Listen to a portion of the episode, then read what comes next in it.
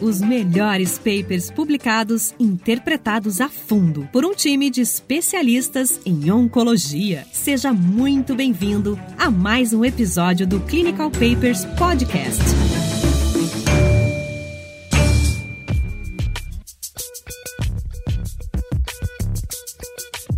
Olá, sejam bem-vindos a mais um episódio do Clinical Papers Podcast. Eu sou o Raniel Spencer, cirurgião oncológico, e hoje, juntamente com Tiago Biak e o Alan Pereira, vamos discutir um estudo publicado na revista New England em setembro de 2019, com o título Encorafenib, Binimetinib e Cetuximab em pacientes com câncer coloretal com mutação BRAF V600E. Esse foi um estudo produzido pelo grupo do MD Anderson, cujo autor principal, o primeiro autor é o Dr. Kopetz, e aí eu já queria chamar um pouco o Alan aqui, o Tiago também, para falar um pouco do racional desse estudo, né? Apesar desses nomes dessas drogas aqui, vocês não têm ideia de quanto foi difícil para mim falar esse título, mas o Alan teve a oportunidade de instalar com o Coppets e realmente é um estudo que tem suas críticas, mas tem um racional muito bonito, né? Uma plausibilidade biológica, vou falar assim, uma maneira de pensar muito bonita diante de pacientes cuja mutação dão um prognóstico muito ruim. Né? A gente sabe que esses pacientes com essa mutação BRAF V600E têm uma sobrevida muito ruim, aproximadamente poucos meses, e que ela ocorre em mais ou menos 10% dos pacientes com câncer coloretal metastático. Então eu vou deixar um pouco para o Tiago ou Alan falarem dessa introdução e qual foi o racional, o porquê o uso dessas drogas, Tiago. É interessante pelo seguinte, eu acho que para situar aí o nosso ouvinte, a gente tem que imaginar o BRAF dentro de uma cascata de eventos certo? Que começa lá com o RAS lá em cima, o EGFR, na verdade, na superfície da célula, o RAS, o RAF, ou BRAF, o MEC, o ERC, e aí esse ERC funcionando como um fator de transcrição, elevando a multiplicação celular e outros mecanismos de carcinogênese. Por que, que eu digo isso? A gente pensou sempre em oncologia que o ideal seria a gente bloquear essa via junto com bloqueios em outras vias, para a gente fazer com que essa célula parasse de multiplicar. E a gente aprendeu com melanoma, por exemplo, que é possível bloquear o BRAF com drogas mais antigas, como Vemurafenib, por exemplo. E com melanoma, a gente também aprendeu que se a gente bloqueasse o BRAF e bloqueasse o MEC mais embaixo, na mesma via, para melanoma isso funcionava. O Kopitz é um, um, grande estudioso disso e a gente já sabia de alguns estudos pré-clínicos que em câncer de cólon não funcionava, porque câncer de cólon, diferente do melanoma, ele é um tumor epitelial. Então, quando a gente bloqueava essa via lá embaixo, o que acontecia com esse tumor é que ele começava a ter um aumento da expressão do EGFR lá na superfície da célula. Então, não funcionava. Aqui, o bico racional é, é basicamente esse. A gente está falando de três drogas que bloqueiam, se a gente for pensar numa via vertical, eles estão bloqueando essa via em três pontos, em um dos braços do estudo, em dois pontos em outro braço do estudo. E o racional é lindo e é bacana porque o Cop já vinha estudando isso, ele já tinha um estudo anterior aí dele com Vebonafenib e Cetuximab, mostrando, enfim, é uma das, uma das combinações aprovadas no FDA, inclusive para câncer coloretal. Eu até queria saber do Alan, que o Alan teve a oportunidade de trabalhar com o Copperson no tempo que ele teve lá no MD Anderson. Ele é apaixonado por esse assunto, não é não, Alan? Ah, esse assunto é, é, bastante interessante. Vários pesquisadores, o COPES tinha colaboração com pesquisadores de outras instituições, promovendo, assim, desenvolvendo essa linha de tratamento, assim, desde estudos de fase 1, 2 até o que culminou nesse estudo de fase 3 publicado agora recentemente no New England. A gente tem, como o Biak bem falou, em melanoma a gente foi mais bem sucedido nesse tratamento, né? Em melanoma, mesmo BRAF inibido isoladamente, com vermorafenib ou qualquer outro inibidor de, de BRAF, tinha uma boa taxa de resposta, mas mesmo em melanoma a gente tinha uma resistência ao tratamento muito rápida, né? O desenvolvimento, o tumor ficava resistente muito rapidamente. E em melanoma, mais anteriormente ao câncer coloretal, como a gente tem agora, você inibir de forma mais forte a via da MAPKinase, onde que foi essa que o, o Biak falou, da GFR, RAS, BRAF, MERC, você diminui a possibilidade do tumor ficar resistente, ou pelo menos prolonga o tempo até o tumor ficar resistente. E esse mesmo racional veio ser trazido para cólon, assim, se bem que cólon, a inibição do BRAF isolado já era bem melhor sucedido do que o do tratamento do melanoma. Depois de estudos de fase 1 e 2, o corpo já tinha aprovado pelo FDA um estudo de segunda linha usando o tratamento com vemurafenib, quimioterapia. Veio esse estudo agora que com esse racional de você trazer dois braços do estudo sem qualquer quimioterapia, né? E, vamos ver os resultados. Culminou, depois do desenvolvimento de estudos de fase 1 e 2, a gente combinou com esse estudo de fase 3 chamado Beacon, um estudo multicêntrico, né, global, randomizado, aberto, de fase 3, que randomizou pacientes pacientes para uma terapia tripla sem quimioterapia, um dos braços de intervenção, que é com ecrofenib, binimetinib e cetuximab, ou seja, é, respectivamente o nível de BRAF, o nível de MEC e o anti-GFR. Terapia alvo com apenas dois medicamentos, né, o ecrofenib e o cetuximab, ou seja, sem o binimetinib, sem o nível de MEC. E um braço que era a critério do investigador, podia ser Folfiri com cetuximab ou irinotecano com cetuximab. E se eu puder tecer minha primeira crítica, o meu, meu primeiro ponto nesse estudo, é como esse braço controle veio com cetuximab o uso de cetuximab associado a quimio em pacientes com BRAF mutado é muito questionável. Todo mundo acredita, com base em, análises de subgrupos e outros estudos, que a adição de cetuximab à quimioterapia na população BRAF mutado nada acrescenta de eficácia, talvez só acrescente em toxicidade. Então, talvez o braço de controle de quimio mais cetuximab, uma potencial crítica é que o cetuximab possa estar piorando o seu braço controle em relação aos tratamentos de intervenção. E é interessante porque esse estudo ele foi desenhado, então o seu endpoint primário foi sobre vida global, comparando o braço terapia tripla versus essa terapia padrão, terapia controle, digamos assim, que seria o irino ou fulfire com o cetuximab. E que crossover não era permitido, né? Então, assim, essa é uma estratégia para a gente aumentar a chance, digamos assim, de tornar o estudo positivo para a sobrevida global, porque eventualmente na progressão do cara que está no braço controle, ele não vai receber essa terapia alternativa que a gente imagina aí, digamos assim, que fosse melhor, mas se tratando de, um, de pacientes que já eram previamente expostos à quimioterapia, que não existiria tratamento padrão para essa doença, isso foi considerado eticamente, enfim, correto, digamos assim. Mas desfecho primário sobre a vida global do terapia tripla versus terapia controle. E aqui já cabe falar que, enfim, esse vai ser um questionamento que vai surgir lá no final, é que o estudo não foi desenhado para comparar o braço terapia tripla com o braço terapia dupla, que foi o braço então só com o encorafenib e o cetuximab, tirando aí o inibidor de MEC. Era o segundo braço do estudo e ele não foi desenhado para fazer essa comparação. Os melhores papers publicados interpretados a fundo por um time de especialistas em oncologia.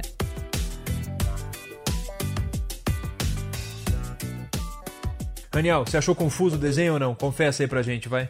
Rapaz, é o seguinte, eu vou falar para vocês uma coisa. Eu acabei de ver um seriado no Netflix, recomendo pra minha, pra minha família, que chama O Rei Eterno. Cara, é muito legal, um seriado coreano. E ele falou um negócio que é assim, olha, uma questão complexa sempre tem uma resposta simples e bonita. E tudo que eu vi nesse paper aqui é que não tem resposta simples e bonita, coisa nenhuma, para uma pergunta tão complexa e tão importante. Se a gente for ver os métodos, primeiro que é um estudo patrocinado. E aí quem escreve é uma galera. Um monte de gente escreve, seis autores fazem isso. Aí tem um é, Writing Assistance, um cara que foi pago pela Pharma para escrever também. Aí tem depois um estatístico isso, estatístico aquilo.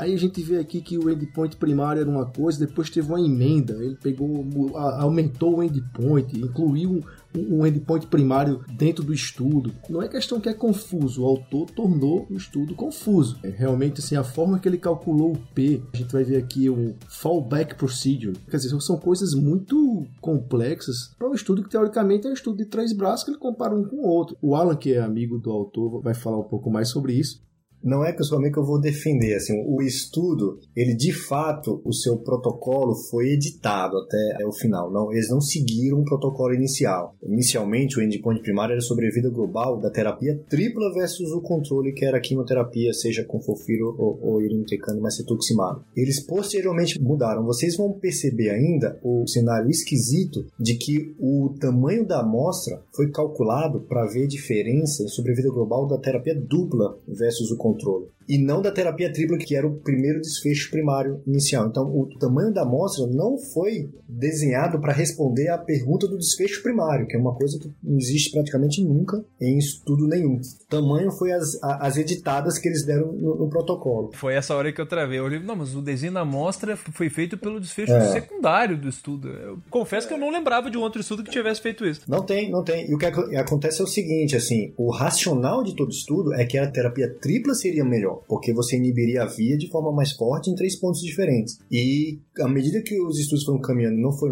eu imagino, né, que não foi sendo isso que foi sendo visto, o braço de terapia dupla começou a ganhar mais atenção. Então, o tamanho do estudo foi desenhado para responder à pergunta da terapia dupla E isso é importante porque se eles desenhassem para ver a terapia tripla, que era pressuposto que a diferença ia ser maior, e a gente sabe quanto maior a diferença, menor o tamanho da amostra para encontrar essa diferença, eles tinham que focar na terapia dupla se eles quisessem realmente tornar o estudo mais, mais clinicamente é, relevante, já que, como a gente vai ver, os dados eficazes da terapia dupla e tripla foram muito semelhantes, sendo que a terapia tripla, por ter sido tripla, foi mais tóxica. Então, realmente é muito confuso. Eles não seguiram o protocolo inicial e foram editando. E alguém pode questionar: bem, se ele desenhou o tamanho da amostra para ver a eficácia da terapia dupla e a diferença esperada da terapia tripla era maior, então o tamanho da amostra vale para os dois endpoints. Se você for analisar exclusivamente cada um, mas não, isso não são co-primary endpoints, porque senão você ia ter que fazer ajustes para o gasto do seu valor de P, já que você estaria fazendo dois testes. E aqui não, ele escolheu um teste. Ele tinha um desfecho primário no início e ele escolheu o tamanho da amostra para responder o desfecho secundário. Uma coisa completamente confusa do ponto de vista estatístico. É, não, e ele faz isso usando aquilo que ele descreve como fallback procedure, que foi descrito por esse Vines e o Dmitrienko. Eu fui atrás desses autores e realmente tem uma publicação, inclusive do New England, que eu acho que é um paper que dá para botar na agenda aí, Raniel, pra gente discutir lá na frente é um paper falando apenas de testes de multiplicidade. É bem interessante. E é isso, assim, é uma coisa que a gente tem visto cada vez mais nesses estudos com drogas-alvo. É a gente, ao invés de desenhar um estudo com a droga A versus o controle e um estudo com a droga B versus o controle, é tentar usar essa população do braço controle e começar a desenhar estudos com múltiplos braços, porque a gente economiza tempo, dinheiro e população, né? A gente usa aquele mesmo braço controle. Foi mais ou menos aí o que os autores fizeram aqui. E aí eles chegaram a um número cabalístico cabalístico aí que eles precisariam de aproximadamente uns 660 pacientes, certo?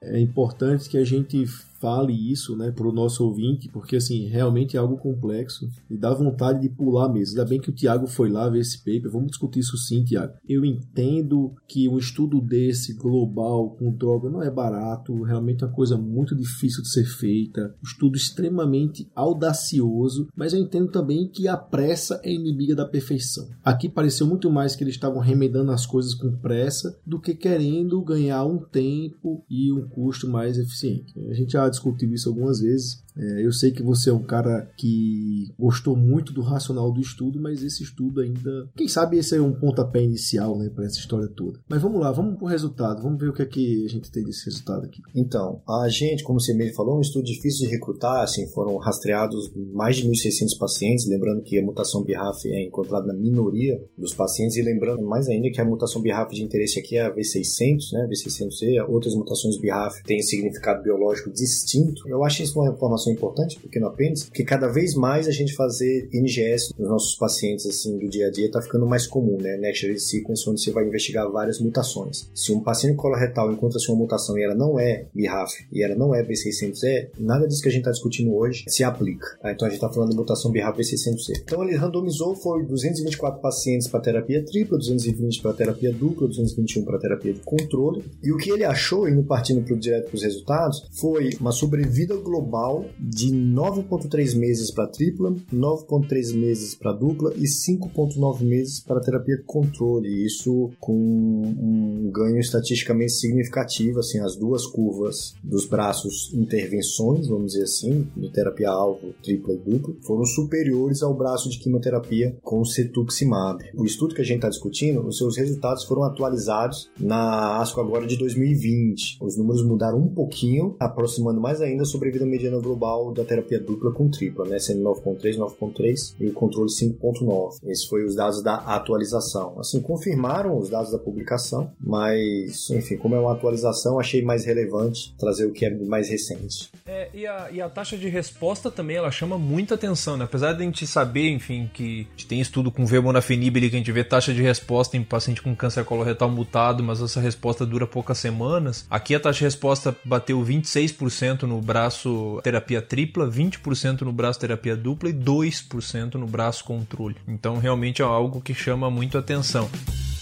Clinical Papers Podcast.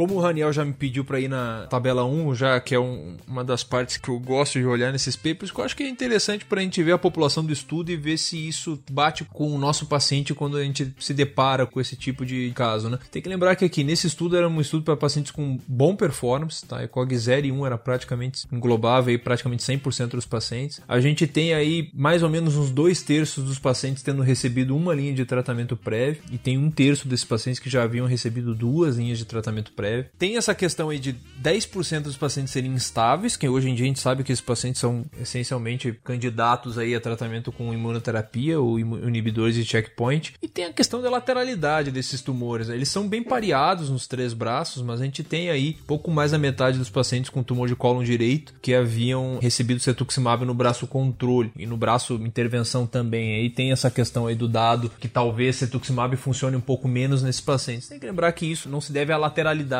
né? Se deve ao perfil molecular, principalmente desses tumores. Mas realmente é uma coisa que, que chama atenção, mas a gente sabe que esses pacientes com tumor com BRAF mutado, eles são mais frequentes de fato no cólon direito, né? É, e trazendo dados da sobrevida livre de progressão, que a gente falou um pouco de sobrevida global, a sobrevida de progressão dos dois braços também foi melhor do que o controle, dentro todo racional. Comparando o triplo com o controle, a sobrevida livre de progressão foi de 4,5 meses, eu estou falando da atualização na ASCO 2020. 4,5 meses versus 1,5 meses no controle, enquanto a terapia dupla foi 4,3 meses. Assim, mais uma vez, números muito semelhantes. A gente falou aqui números muito semelhantes de sobrevida global da terapia triplo dupla, números muito semelhantes à sobrevida livre progressão da terapia triplo dupla, e números muito semelhantes à taxa de resposta da terapia triplo dupla, mas reforçando que o estudo não foi desenhado nem teve poder para comparar os dois braços intervenções nesse estudo. Os dois braços são comparados com o controle. Agora, de certa forma, por mais que as dados de eficácia tenham sido semelhantes,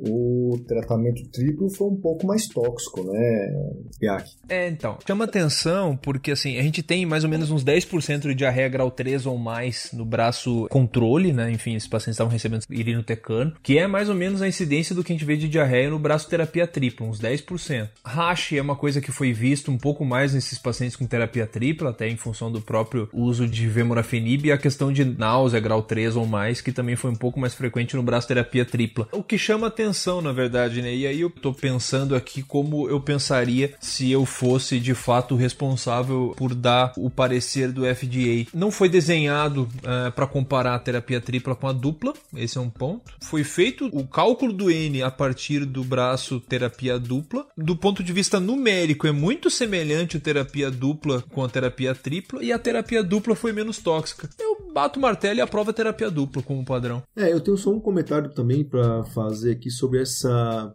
análise de subgrupo, né? Ele estratificou por alguns subgrupos, ele comparou o triplo com o controle, e aí vamos entender, né, pelo que o Thiago falou, que teoricamente o duplo também seria da mesma maneira. E tem aqui, é, é, uso prévio de irinotecano teve diferença entre os grupos, e aí tem é, número de regimes é, para doença metastática prévia, um ou maior ou mais que dois, idade. Mas tem um negócio aqui que eu fiquei pensando: ó, os pacientes que foram recrutados na Europa foram muito melhores do que os pacientes que foram recrutados nos Estados Unidos e no resto do mundo. Como é que é isso? A empresa europeia mesmo? Como é que é?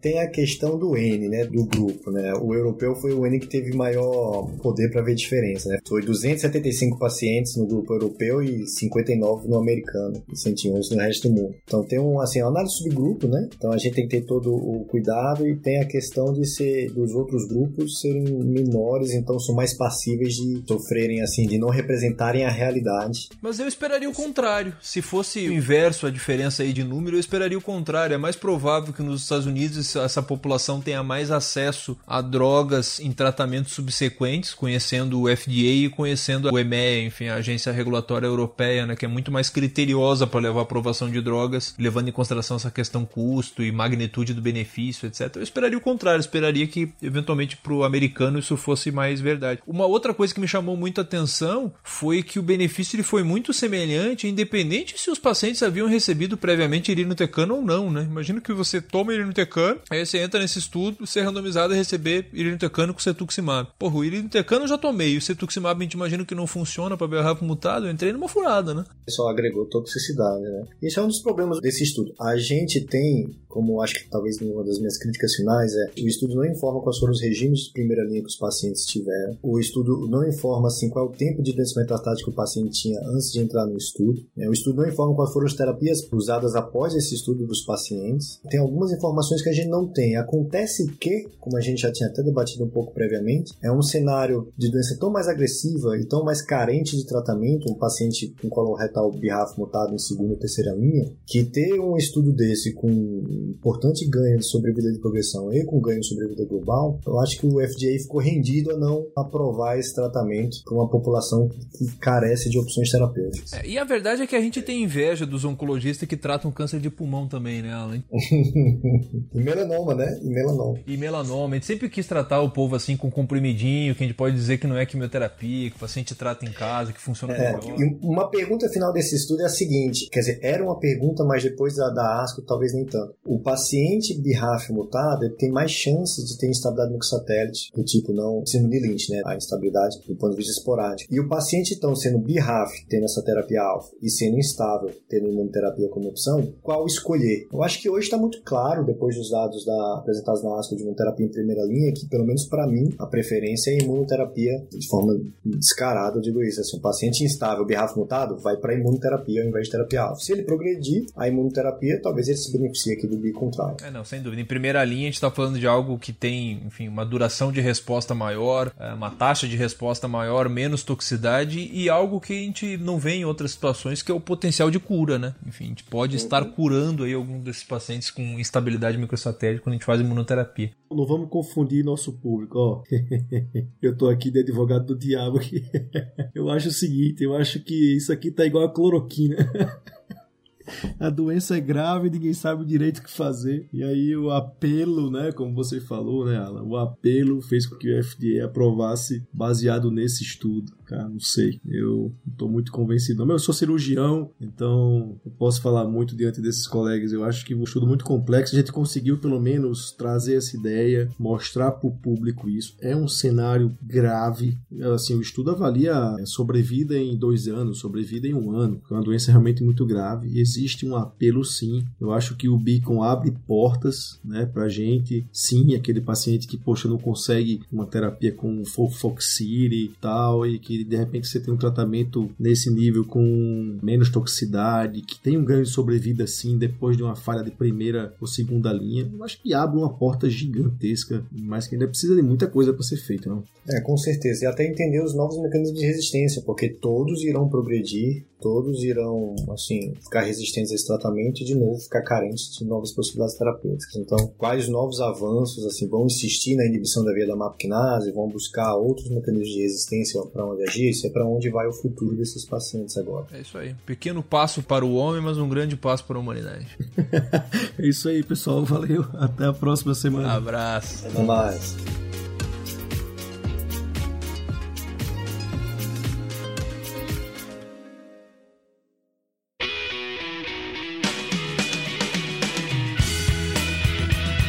Você ouviu Clinical Papers Podcast. A medicina que você faz hoje pode não ser a de amanhã. Mantenha-se atualizado com o Clinical Papers Podcast.